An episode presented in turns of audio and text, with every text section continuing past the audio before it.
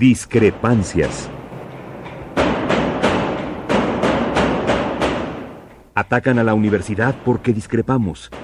Viva la discrepancia, porque es el espíritu de la universidad.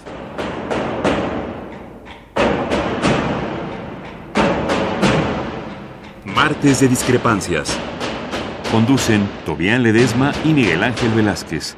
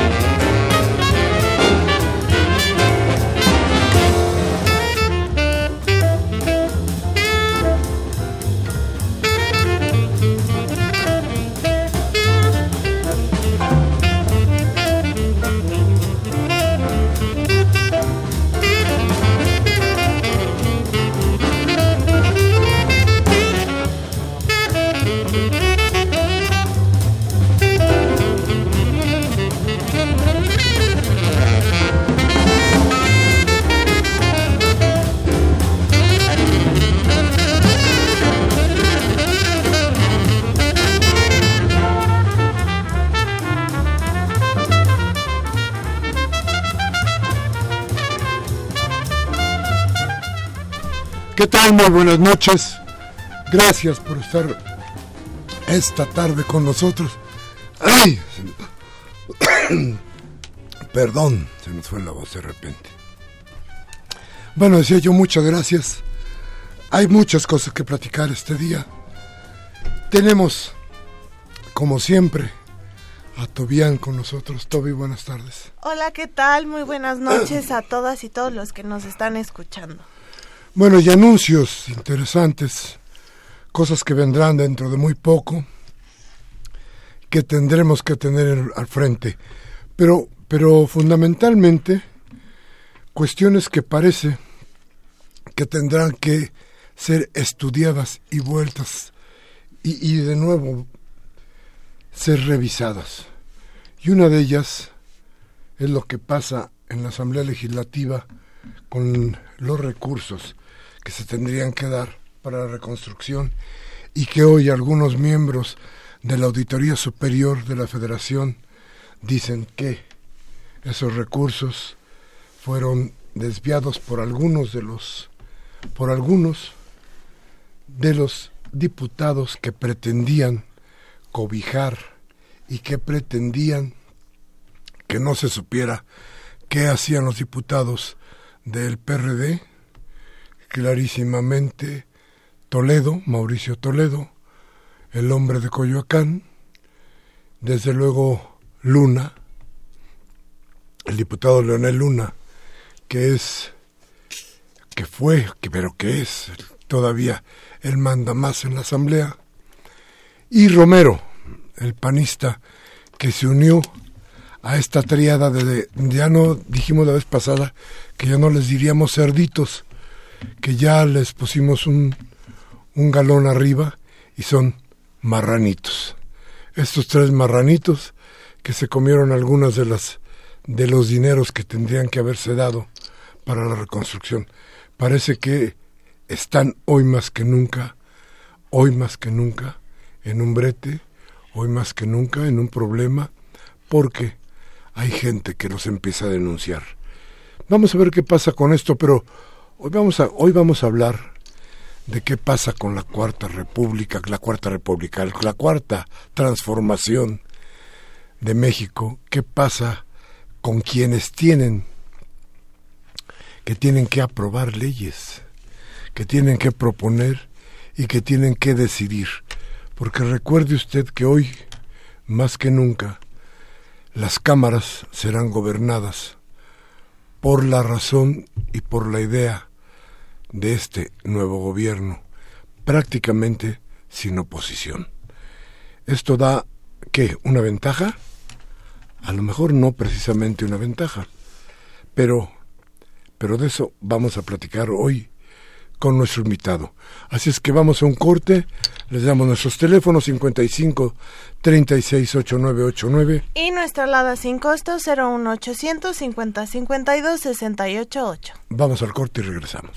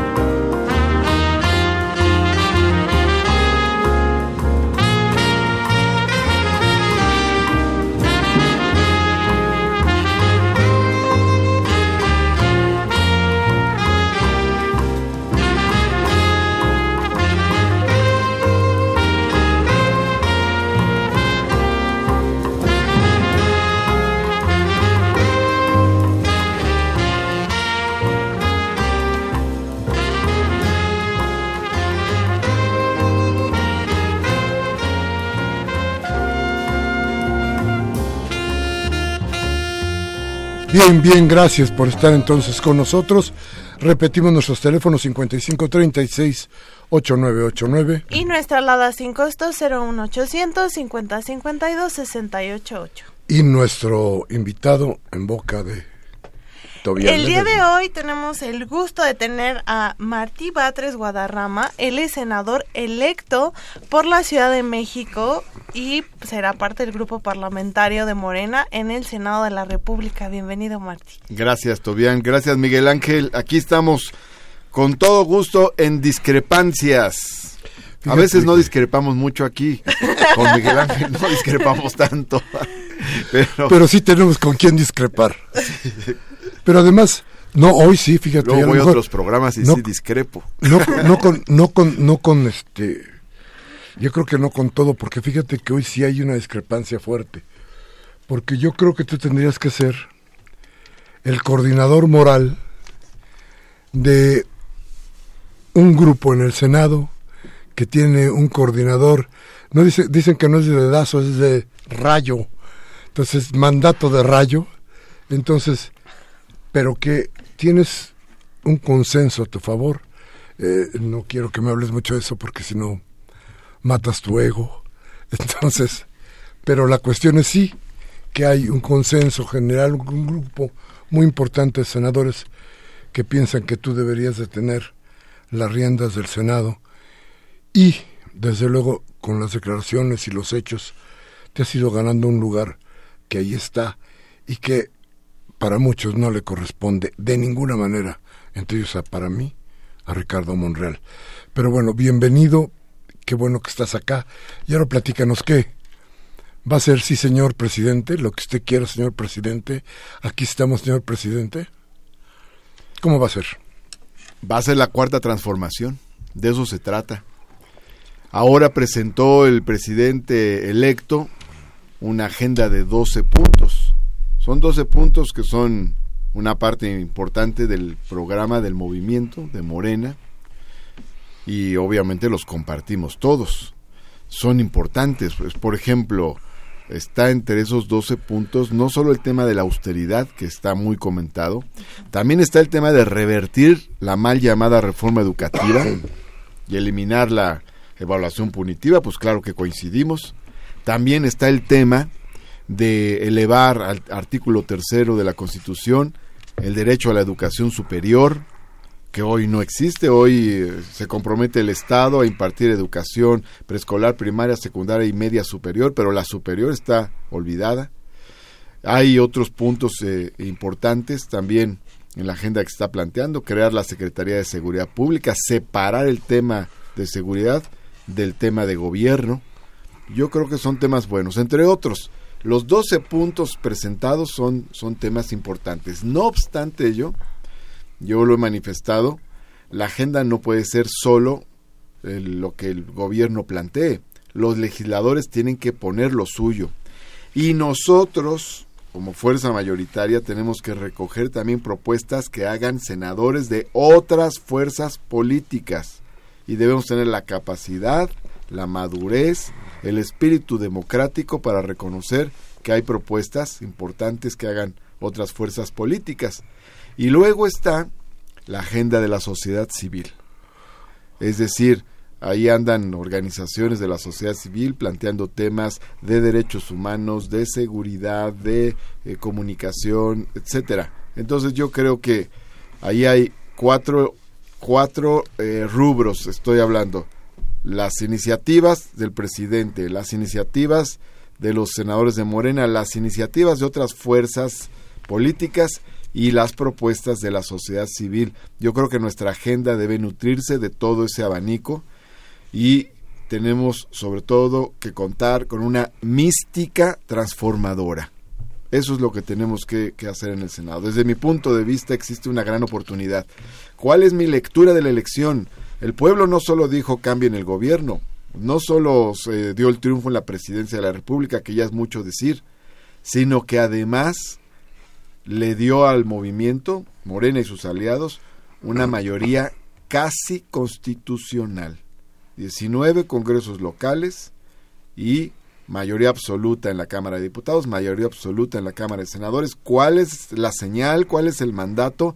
Transformen este país. O sea, no nos podemos quedar con una agenda limitada, modesta. Tenemos que ir a una gran agenda de transformación. Ahí lo que plantea el presidente, pero también lo que plantea la sociedad mexicana. Oye, y en esas... hay que actuar con iniciativa, hay que crear, hay que crear cosas. Y en esas iniciativas, por ejemplo, cuando lleguen las que proponga que salgan de la inspiración de Romo y te digan que van a sembrar transgénicos, ¿qué van a hacer? Digo, porque sería una transformación, ¿no? Sería una transgenización más que transformación. No, no creo que esa iniciativa llegue. No, porque en todo caso, no, porque las iniciativas que vengan del Ejecutivo tienen que venir con la firma del presidente de la República y no creo que sea el caso sobre este tema, ¿no? ¿Tú crees que no? No, no, no, no creo. Es un hombre muy cercano al presidente. Bueno, es una coalición muy amplia, lo cual no quiere decir que se coincida en todo, ¿no? Y por otro lado, este, escuché recientemente al presidente electo decir que no se va a impulsar eh, la, este, a los, los, transgénicos, la siembra de transgénicos, eh, etcétera, su comercialización, etcétera. Entonces, bueno, eso es importante. De todas maneras, es un punto, el de los transgénicos, contra el que hemos luchado desde, desde nuestra trinchera y además mucha gente más que no pertenece a Morena, ¿no? No se agota el movimiento de transformación en Morena, hay, hay mucha gente más luchando. Hoy ha habido pasos importantes, desde luego, desde que se dieron desde la campaña y que se impulsaron, que fueron parte del, de todo el argumento para, para el voto y para la aprobación de Andrés Manuel como presidente. Y ahora parece que ha habido un aflojamiento, como que se están aflojando las cosas. Como que parece que sí, vamos, ya no vamos todos contra el aeropuerto, miren, vamos a estudiarlo, vamos a hacerlo. Bueno, vamos a pensar esto otro, vamos a...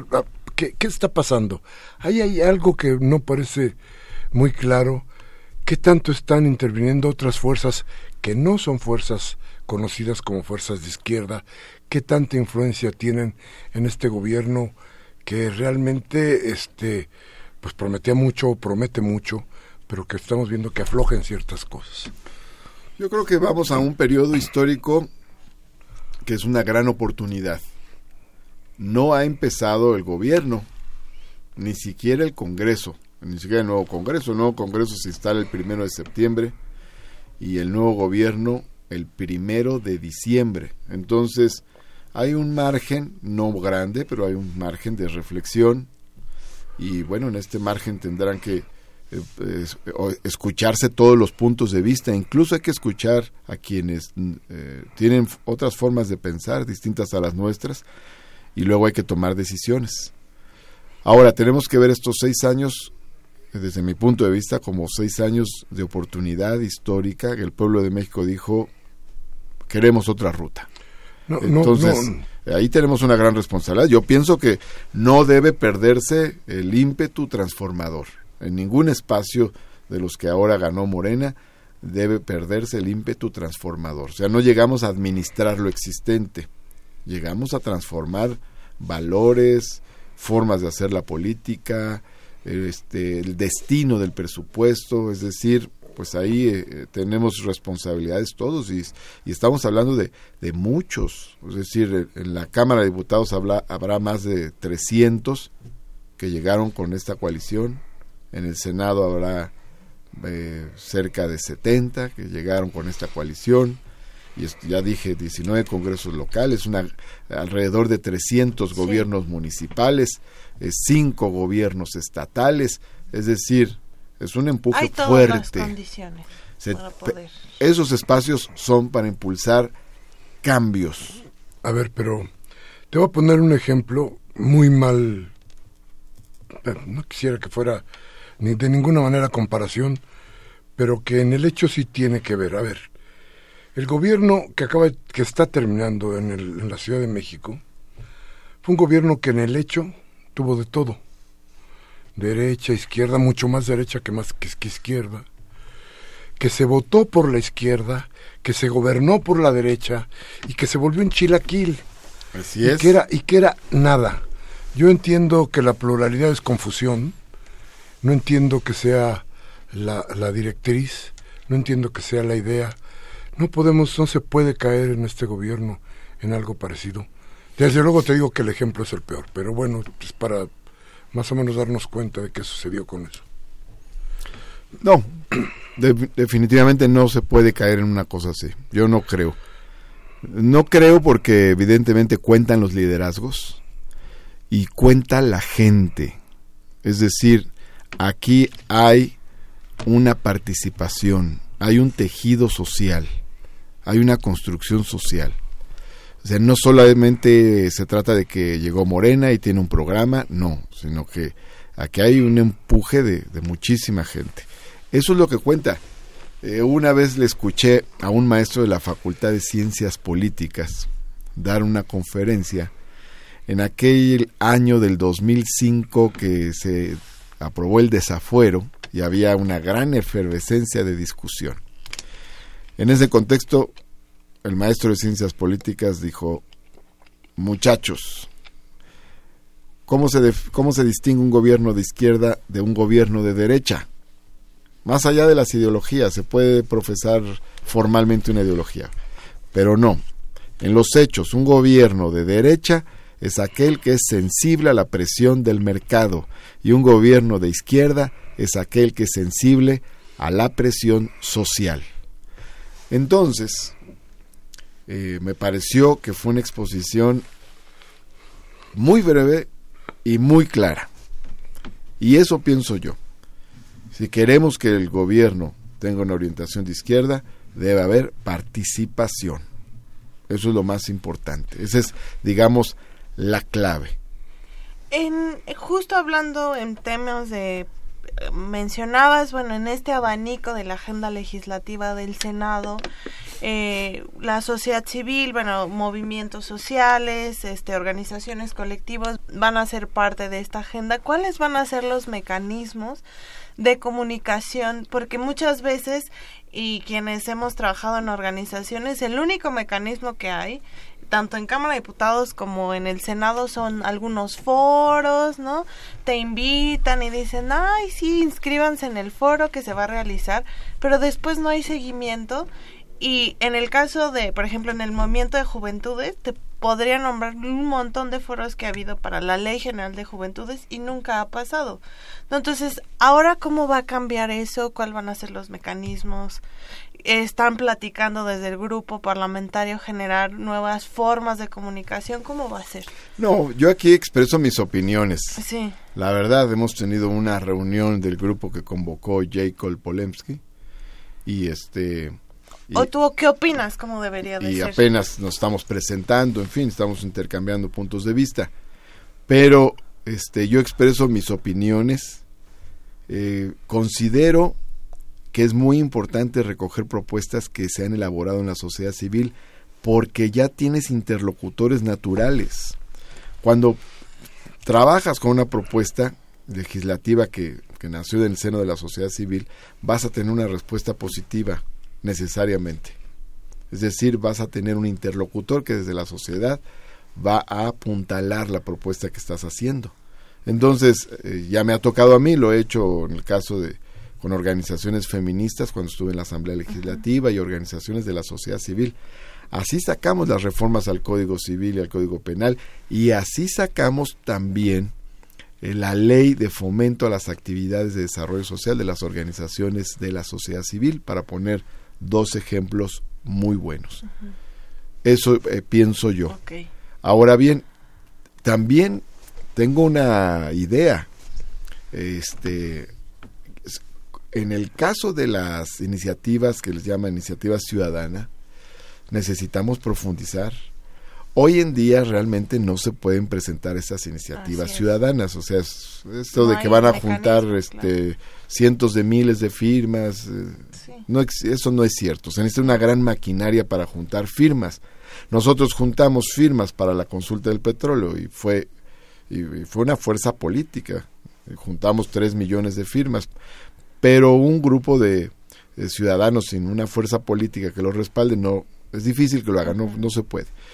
Yo creo que debe ampliarse y, por ejemplo, deben de recogerse propuestas legislativas de la sociedad civil como iniciativas ciudadanas, sin necesidad de que traigan cientos de miles de firmas. Existe la propuesta, la presentan organizaciones, pasa al Senado para su discusión. Por ponerte un ejemplo, eso significa hacer reformas a la ley de consulta popular y otras modificaciones legales que hay que hacer. Pero bueno, ahí hay una ruta importante. Ahora, yo he empezado a platicar con varias organizaciones de derechos humanos, con organizaciones de periodistas, en fin, con otras. Hemos tenido ahí eh, puntos de contacto importante. Tuve alguna reunión con este, con Rocío este Culebro y del Instituto Mexicano de Derechos Humanos, otros organismos. También este eh, una reunión con periodistas de Fundar, artículo 19. En fin, pues vamos a fortalecer esa esa beta también. Fíjate que dentro de las preocupaciones que que me asaltan a mí por la composición que veo en el, en el gobierno me parece que habrá dos flancos muy muy definidos un grupo que viene con Andrés Manuel desde hace mucho tiempo, que ha dado todas las luchas en todos los flancos y en todas las ideas. Y otro grupo que acaba de aterrizar o que aterrizó hace muy poco con Andrés Manuel, que es un grupo que yo considero conservador, que no estaría tan dispuesto a hacer los cambios que no les convengan. Me preocupa porque no sé para dónde pueda jalar la nave porque tampoco veo que haya una estructura sólida dentro de Morena que pudiera ir avanzando en, términos de no hacer que la barca se mueva para, para un solo lado. Pero no me contestes, vamos a ir a un corte. vamos a un corte, vamos al corte y vamos a regresar para que nos, nos contestes con esta pregunta. Nuestros teléfonos 5536 8989. Y nuestra alada sin costo 01800 5052 688. Vamos al corte.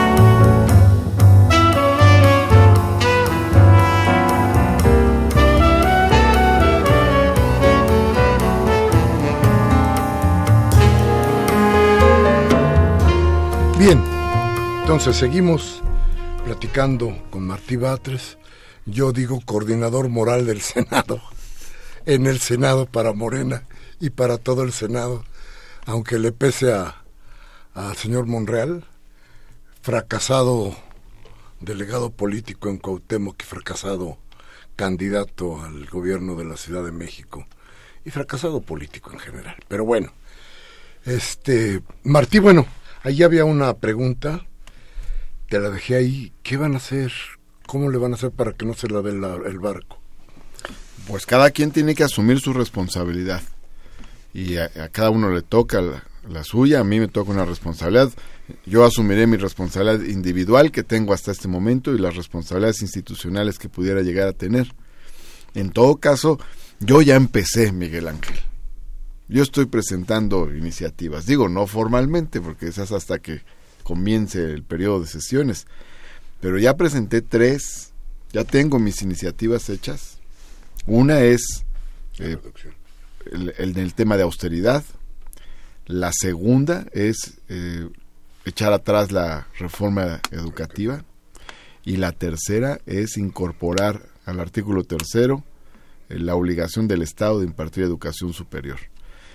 Y traigo 50 puntos, entonces pues los voy a ir desglosando. Lo que voy a hacer es presentar las iniciativas y trabajar para su aprobación.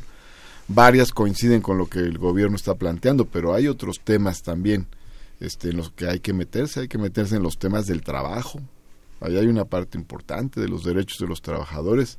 Hay que meterse en los temas de la cultura, es un tema muy sensible y potenciador de transformaciones. Hay que meterse también a este, los temas que tienen que ver con derechos de las mujeres, con derechos de la infancia, con los temas de la diversidad también. Y luego hay agendas históricas, está pendiente el tema de de la ley Cocopa y los acuerdos de San Andrés Larrainzar. Es que es un, punto muy simbólico. Es decir, de que este, yo por, por mi parte voy a empujar eso. Claro que no nada es obra de una sola persona, pero este, yo voy a estar en ese sentido con la agenda este, de la transformación, la agenda histórica del movimiento democrático y, y la agenda emergente también. Vamos a estar empujando. Yo, por ejemplo, anuncié vamos a presentar iniciativa de reforma sobre el tema de, matrimonio igualitario, que es un punto que simboliza mucho las libertades por las eh, cuales las nuevas generaciones están peleando. Importantísimo. Para ponerte un ejemplo. Y este eh, hay otras cosas todavía que hacer. Ustedes son constituyentes ambos y, saben todo el proceso de transformación de, la ciudad, cómo ha sido por pedazos, ¿no? Nos quedan algunas cosas, por ejemplo, hay que darle a la ciudad el derecho de decidir su techo de financiamiento, es la única entidad federativa que no tiene esa atribución y ya para que a estas alturas nos digan que, que porque la ciudad la tienen que cuidar, que, que no vaya a haber este contradicción con la federación y todos esos argumentos arcaicos, digo ya, las cosas han cambiado, así de que esta es una reforma también pendiente, así de que hay temas y buenos temas de transformación. Una agenda legislativa amplia ya y pronto se reunirán para ver la agenda cuando más o menos se podrá dar un anuncio. De hecho por ejemplo en el caso del grupo parlamentario de Morena en la Ciudad de México hoy no anunciaron los puntos principales de la agenda no hablando un poco incluso del tema metropolitano, el estatuto de capitalidad relacionado con la Ciudad de México. Entonces, supongo que ustedes pronto se reunirán también para hacer lo propio, ¿no? Sí, sí, yo supongo que pasando el Congreso vamos a empezar a tener reuniones para ir tomando definiciones. El Congreso de Morena. De Morena. Sí, el 20 de agosto será, ¿no? ¿No? ¿Cuánto es el Congreso? El Congreso es este domingo, ah, domingo 19. Ah, que esperemos que no sea a la vieja usanza y salgan los cuchillos y las navajas a tratar de degollar a cualquiera. No. O, hacer tribus. Mm, afortunadamente Morena no tiene ese tipo de problemas. Tiene otros que resolver también. Y también debe de, transformarse. Yo creo que tiene otros retos Morena, debe institucionalizarse, debe tener una vida regular. Es importante también que construya un buen anclaje ideológico para que la llegada al poder no diluya su espíritu eh, de transformación y de izquierda. Entonces, tiene otros retos que resolver también. Bien, bueno, como ustedes saben, cada programa les damos, les damos una pequeña pruebita de lo que esperamos que sea nuestro gran programa sobre el 68. Así es que vamos a ir a un corte, vamos a regresar, vamos a regresar con Gloria, que nos tiene, como usted sabe, ya, ya algunos programas aquí, preparado algo para recordar lo que fue el 68 y su música. Vamos al corte.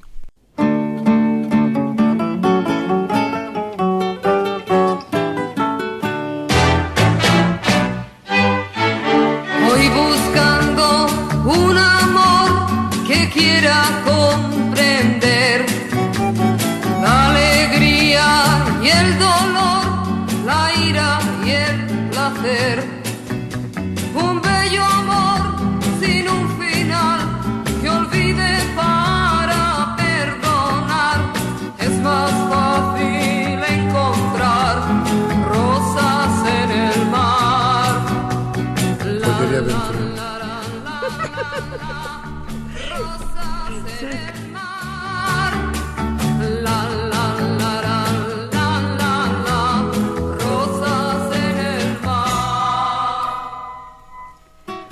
noches, ¿cómo están? Hola, muy buenas noches. Pues como ya comentaba Miguel Ángel, como cada martes está con nosotros Gloria Vázquez para recordarnos que se escuchaba en 1968.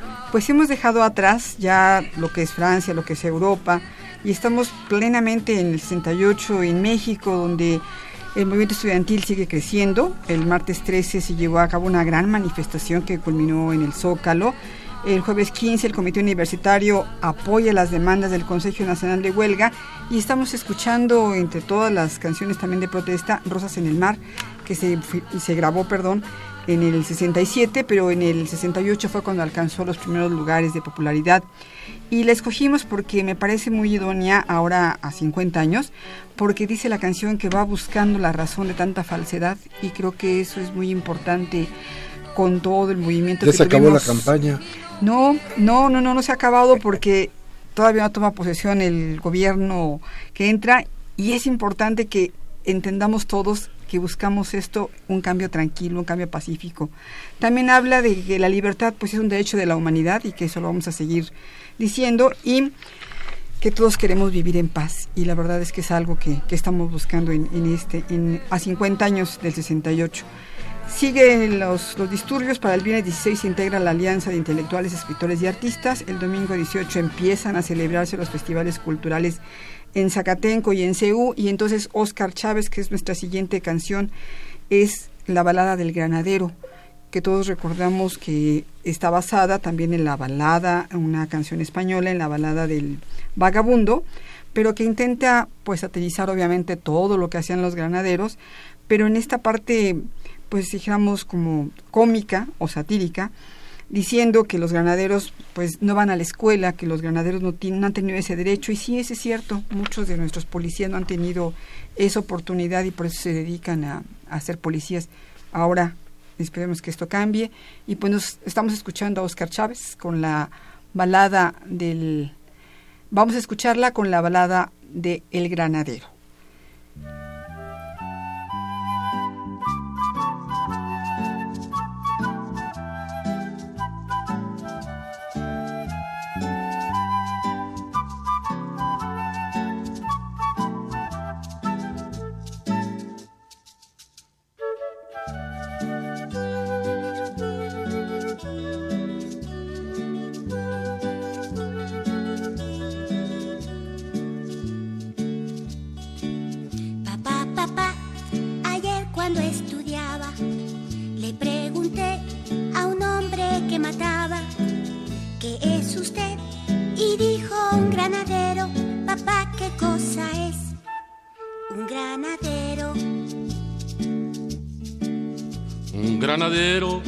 Hombre analfabeto que maltrata a todo estudiante sin esperanza de amar a un semejante. Papá, qué malo es ser granadero.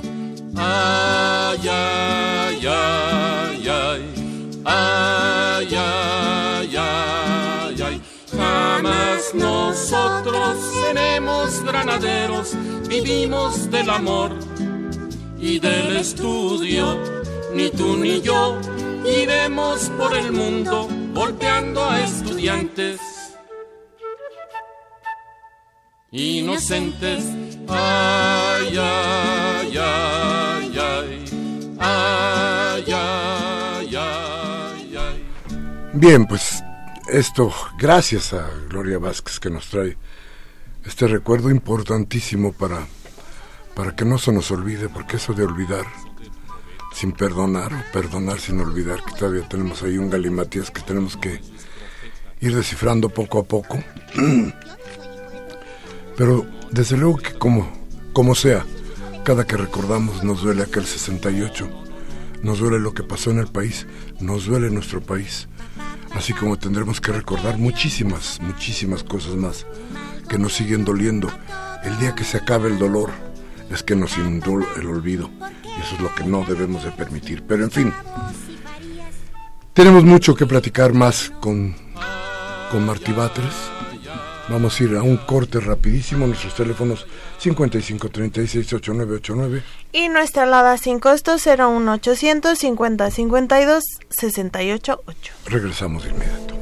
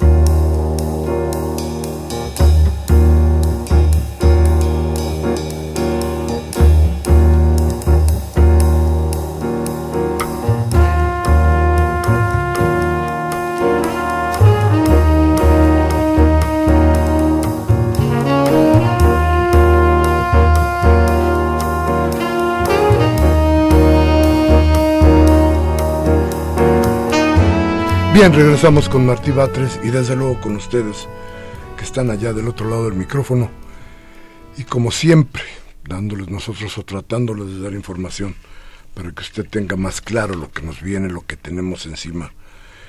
Y desde luego, para hablar de transformación, Martí, tendríamos que hablar de cambiar las reglas, las reglas de, de, convivencia, es decir, las leyes. ¿Qué tanta profundidad podemos agarrar en este gobierno? Porque creo que para como está el país, seis años parecen muy pocos para transformar, para transformar México. Seis años parecen muy pocos. Pero bueno, también hay periodos históricos. ¿no? Los seis años de, gobierno del general Lázaro Cárdenas fueron, fueron muy intensos. Dejaron una huella que orientó muchas cosas en el país en los 40 años siguientes.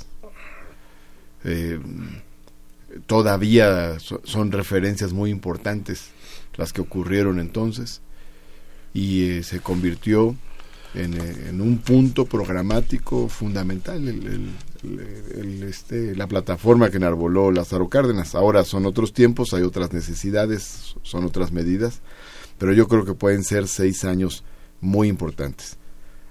En cualquier caso, pues los hechos son los más importantes, ¿no? Es decir, eh, ya habrá oportunidad de evaluar día a día y además yo creo que no va a haber un gobierno más evaluado que este. Yo creo que eh, va a haber, por el contrario, a, diferencia de lo que se piensa, una gran exigencia social y ciudadana. Hay una expectativa muy elevada y entonces yo creo que la gente no va a dejar que, que las cosas transcurran ahí medianitamente. Luego va a haber una crítica también fuerte de, de observadores este, de la oposición, de la oposición política, de la oposición mediática. De lo que queda de la oposición política. Bueno, pero, pero lo va a ver. Y también, por otro lado, este, yo creo que la intelectualidad izquierda va a estar este, al pendiente de que se realicen las transformaciones eh, que se están esperando. En, y en materia de seguridad, eh, que en aquí en Discrepancias hemos dedicado varios programas para hablar del tema de la violencia, la seguridad. El martes pasado hablamos mucho sobre la situación, ¿no? De, pues, de comunidades enteras tomadas por el narcotráfico, ¿no? La ausencia del Estado. Ah, como legisladores, eh, ¿qué podrían, o sea, la gente espera también mucho sobre esa parte, ¿no? Desde ahí, ¿cuál es tu postura? ¿Qué es lo primero que se debería hacer? Pues es uno de los grandes problemas y la estrategia que comenzó hace 12 años no lo resolvió, lo atizó. ¿Cómo se elevó el número de homicidios en el país?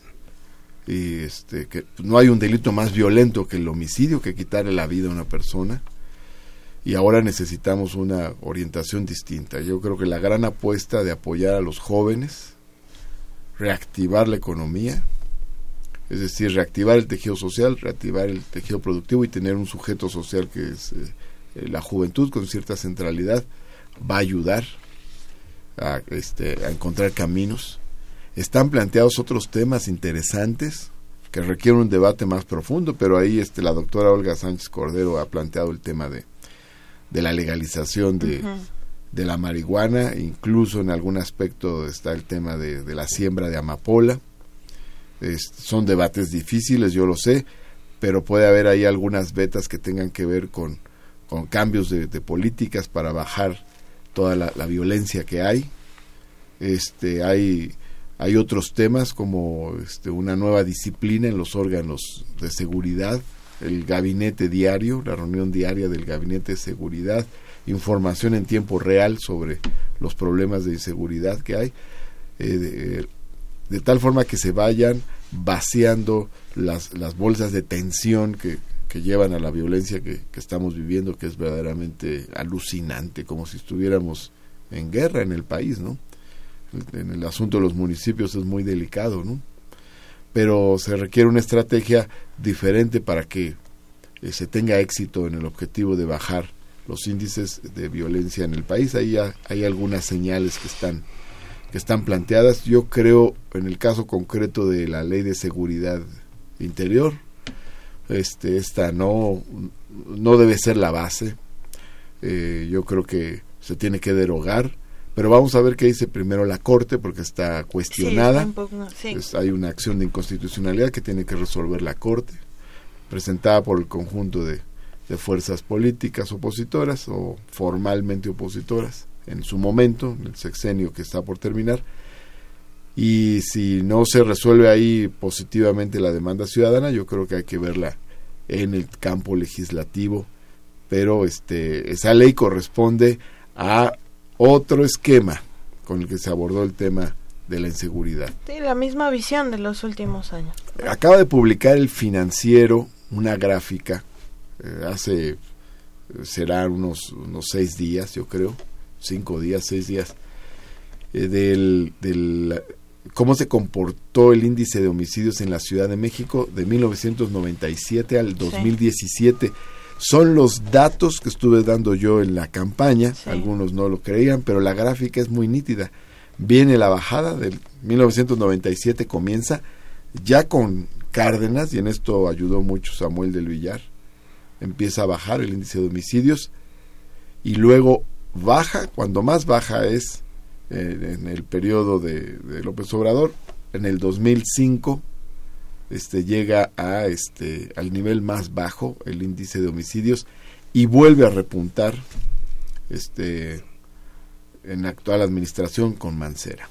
Llega, supera el índice del 1997. El índice de 2017 supera al de 1997. ¿Qué pasó? Algo pasó. Aquí estamos hablando de la ciudad, pero esto es, es un quiebre que hay en todo el país. A ver, pues voy a regresar a mi primera pregunta. ¿Será la Cámara de Diputados, la Cámara de, de diputados y de senadores las cámaras del sí señor? Yo creo que no, yo creo que no se está planteando así, ni creo que sea la nueva cultura política. Es decir, este, se tiene que impulsar un programa y vamos a, sobre los hechos. Las 12 propuestas que anunció el presidente electo son muy buenas, ya comentaba yo al principio, porque no se trata de hablar en abstracto. Sí o no, ¿a qué? Las propuestas planteadas por el presidente electo, las 12, Sí, son buenas las, las 12 propuestas que se Fueron parte de campaña y fueron parte de lo que... Son parte de la campaña y son además, no solo es una elaboración personal, sino son, es un producto social. Es, es decir, toda la lucha contra la reforma educativa, pues es una lucha no solo nuestra, es una lucha de los maestros y de las comunidades de los distintos estados del país. ¿no? El, el, el elemento fundamental... Por poner, por poner un ejemplo, ¿no? Pero yo creo que esas son 12 propuestas buenas.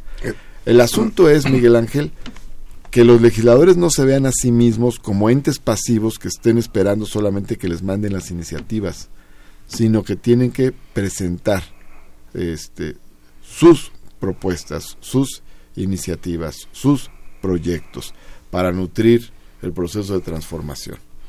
No creo que lo mejor sea hablar de venganzas de un gobierno que viene a transformar sobre otro gobierno que nos dio en la madre. Pero, a ver, el tema de la justicia es un tema que de todas formas tiene que salir, que de todas formas tiene que dar mucha mayor fuerza de credibilidad al gobierno que entra. ¿Hasta dónde se puede llegar con la justicia? ¿Hasta dónde se va a llegar con la justicia? Tiene que haber justicia. Sin justicia no hay paz. Ni hay izquierda. Bueno, ahora están las rutas este, de, las, de los procesos que, están planteados en los órganos de administración y procuración de justicia actualmente. Tiene que haber justicia. Eh, yo creo que hay eh, dos cosas que precisar. Por un lado, eh, eso, todo lo que sea responsabilidad del ámbito de la justicia, pues no se tiene que frenar, tiene que seguir. Pero por otro lado, tampoco usted trata de hacer una estrategia política basada en la persecución, eh, que eso ya ha pasado, ¿no? O sea, llega un gobierno, encarcela a dos o tres eh, personajes emblemáticos y, y de todas maneras ni hubo justicia y ni se acabó la corrupción, ni se acabó la impunidad, ni nada. También eso es cierto, ¿no? Es decir, este es un sexenio de justicia. Debe ser. Y ustedes en la Cámara de Senadores tendrán una responsabilidad fuerte para que esto se cumpla. Ustedes son la ley federal, digamos, el cumplimiento de las ideas federales, ¿no? Una parte. Importantísima. Porque la parte principal de la concretización de la justicia está en los órganos de justicia. Le toca, en todo caso, a las cámaras del Congreso una parte más bien política relacionada con estos temas, ¿no? Que es la parte profunda de todo esto. Pues la, parte global de la nación, ¿no? Y porque el otro es el accionar, ¿no? Y aquí hay que darle el sustento, del, el por qué tenemos que cambiar, hacia dónde vamos a ir, el rumbo, digamos, que tiene que tener el país. Y en eso ahí ustedes tendrán parte del timón, ¿no? Así es. Bien. Vamos a ir a un corte, vamos a regresar con lo más importante en este programa, que es su voz. Sus llamadas, nuestros teléfonos 55368989 y nuestra alada sin costo 01800 5052 688. Vamos al corte, regresamos. Pero rápido con las llamadas y dejarte el final que tú tengas una que tengas un este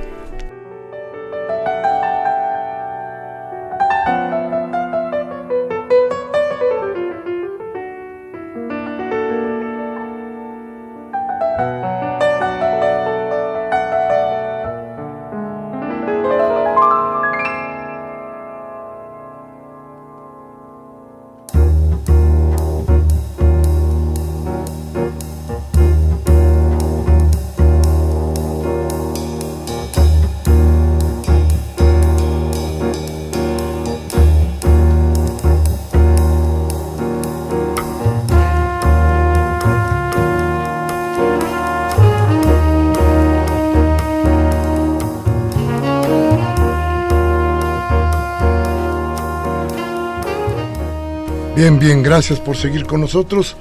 Gracias por sus llamadas. ¿Todo bien? Alejandra Urbina de Naucalpan dice, nosotros no apoyamos la siembra de transgénicos para nada, aunque haya una oleada grandísima que dice que nos van a sacar del hambre. Hay que ver cómo está el cáncer. Por eso votamos por Morena, hay que apoyar el consumo del maíz originario, no, no hay como lo natural, digan lo que digan. Carlos Alberto Hernández de Miguel Hidalgo dice, ¿qué acciones políticas y legales tomaría Morena? por el intento de despojo de diputados en los estados y en el Congreso de la Unión, porque el PAN quiere robar diputados plurinominales en el Congreso y ya lo ha hecho en estados de la República. Gabriel Campos dice, señor Batres, unas cuantas preguntas. ¿Pueden incluir en su catálogo que va a desaparecer la transmisión del himno nacional que escuchamos en la madrugada a las 12 a.m. y al iniciar la mañana a las 6 AM, sabremos lo que hizo la Dirección General de Seguridad, ya que la votación del Senado parece que no quieren que se sepa. Irá a desaparecer el escudo del PRI también, y el tedioso y neurótico horario de verano y el buen fin. Con la famosa palabra de AMLO, perdón y olvido, van a perdonar también a Luis Echeverría y a Díaz Ordaz, agentes de la CIA, por lo que hicieron. Sugerencia, ojalá inviten al programa al director del verano del 68, pues es una gran serie. Muchos temas.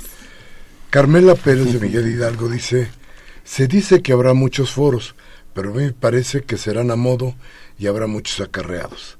El programa de 65 y más de Sede Sol fue eliminado. ¿A qué se dedican entonces los adultos mayores? Rubén Pinto de Catepec. A AMLO le deben dar más protección porque el zafarrancho del sábado lo pudo haber afectado. Mariano Herrera, del Estado de Hidalgo, dice, en esas propuestas piensan modificar el artículo 94 de la Constitución para que se pueda reducir el sueldo a los ministros de la Suprema Corte de Justicia de la Nación y el 127 que hay que reglamentarlo porque no está reglamentado también. Karen Dam de Miguel Hidalgo van a recibir un país que parece un campo minado, por donde se muevan hay problemas tenemos que respaldar a nuestro presidente. Si no tiene nuestro apoyo eh, de la ciudadanía, no hay nada, pues en nosotros está el verdadero cambio. Máximo García de la Venustiano Carranza dice, saludos a todos, en especial a Martí Batres. ¿Por qué los legisladores aprobaron el préstamo millonario a Enrique Peña Nieto? Y el maestro Manuel Munguía de Iztapalapa, como siempre con su llamada, muchas gracias. Mientras los corruptos piensan en su seguridad y en que la traición no los alcance, amén de cómo recuperar poder ante su declive, México sigue sobre las vías del neoliberalismo sin que se haga algo por parar este, este pandemonium de violencia y muerte sin pensar en la situación del pueblo y cómo podría llevarse a cabo el cambio desde la sociedad. No estaría mal pensar un socialismo mexicano, pues algunos oportunistas ya piensan cómo ganar las elecciones en 2024, cuando las izquierdas estén más fracturadas y los poderes de la Unión jalen cada uno por su lado. Pocos ven el endurecimiento con el que se ha financiado la oligarquía privatizadora que hoy supera el PIB unos 12 millones de pesos, los neoliberales pagan los pies, pegan los pies, no ponen los pies en la tierra. Estamos en medio de una guerra que nos llevará al colapso mundial. ¿No lo ven? La señora Servín, señora Servín, como siempre, un beso hasta allá, hasta su casa. Y dice, como cada martes los estoy escuchando y con mucho gusto. Les mando saludos, abrazos y bendiciones a todos. Gracias, señora Servín. Gracias, gracias. Y dice Quetzalcoatl Bisuet, que nos llama de Coyoacán. A propósito del Mundial de Fútbol que acaba de terminar, no hay comparación entre los cosacos romanos y los de la Secretaría de la Defensa Nacional, dado que los primeros sí cuentan con una preparación incluso académica. ¿Qué opinan al respecto? Pues que, que no, hay, no vea usted el mundial, hay otras cosas más interesantes que ver por la tele. es lo más interesante que puede haber. Del otro, pues no, no hay comparaciones. Pero en fin, Martí, un espacio para que terminemos nuestro programa. Contesto algunas cosas, reitero, transgénicos no, hemos estado en esa lucha, vamos a continuar. Hay avances interesantes, creo que algo discutieron en el constituyente de la Ciudad de México. Sí. Y en Tlaxcala también la constitución local hay algo contra los transgénicos, o sea, hay antecedentes. Y hay, hay toda una lucha que tiene varias implicaciones productivas, culturales, históricas. Luego, sobre el asunto del artículo 127 constitucional, eh, sí, eh, se va a reglamentar. De hecho, se acordó ya que este, el próximo diputado, Pablo Gómez, va a, hacer una propuesta para de ley reglamentaria del artículo 127 de la Constitución. Para cambiar el 94, ¿no? Eh, El propio artículo 127 establece el principio de salario máximo, entonces, y señala que ningún salario en el ámbito de lo público puede ser mayor al del presidente. Y el ámbito de lo público incluye los tres poderes, los tres niveles de gobierno y los órganos autónomos. Aunque se enoje la secretaria de Gobernación. No, no creo que se enoje, porque es una este, decisión que tiene que ver con el programa que se está llevando a cabo. Luego, sobre el tema de seguridad, este, para el presidente electo, pues va a cambiar. No hay una guardia más grande en el mundo que el Estado Mayor Presidencial de México. Es eh, una reminiscencia imperial, monárquica. Entonces sí tiene que haber seguridad para el presidente, claro que sí. Y hay y mucha gente nos dice en la calle que, que, ahí hay que tener cuidado, que no haya ingenuidad al respecto, pero tiene que ser una seguridad pues más mesurada, no ese gran aparato. Sobre el programa 65 y más, la idea es que el programa sea como el de la Ciudad de México, es decir, que se vuelva universal y que este se duplique el monto que actualmente se entrega a los adultos mayores. Se convierta en un derecho, eso es lo, lo importante. Los gobiernos neoliberales nunca tuvieron perspectiva de derechos, entonces hicieron programas focalizados que pudieran controlar de manera discrecional. Sobre el asunto del buen fin, pues es una cosa comercial. Sobre el tema del horario de verano, es un buen debate, es interesante. Sí, sí pasa por el Congreso. ¿Se acuerdan de aquella este, controversia que metió el gobierno de la ciudad? Sí. Y, este, y ganó la controversia en el sentido que correspondía no al presidente de la República, sino al Congreso de la Unión determinar pesos y medidas.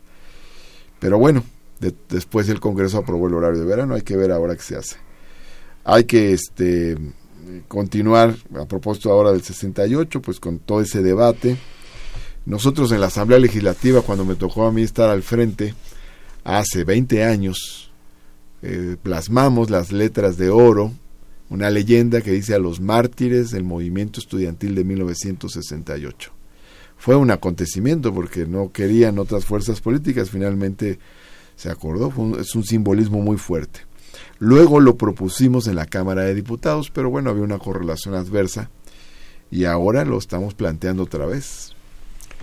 Finalmente diría, este, eh, sobre el himno nacional, eh, yo creo que está bien que se cante el himno nacional, es parte de nuestra cultura cívica.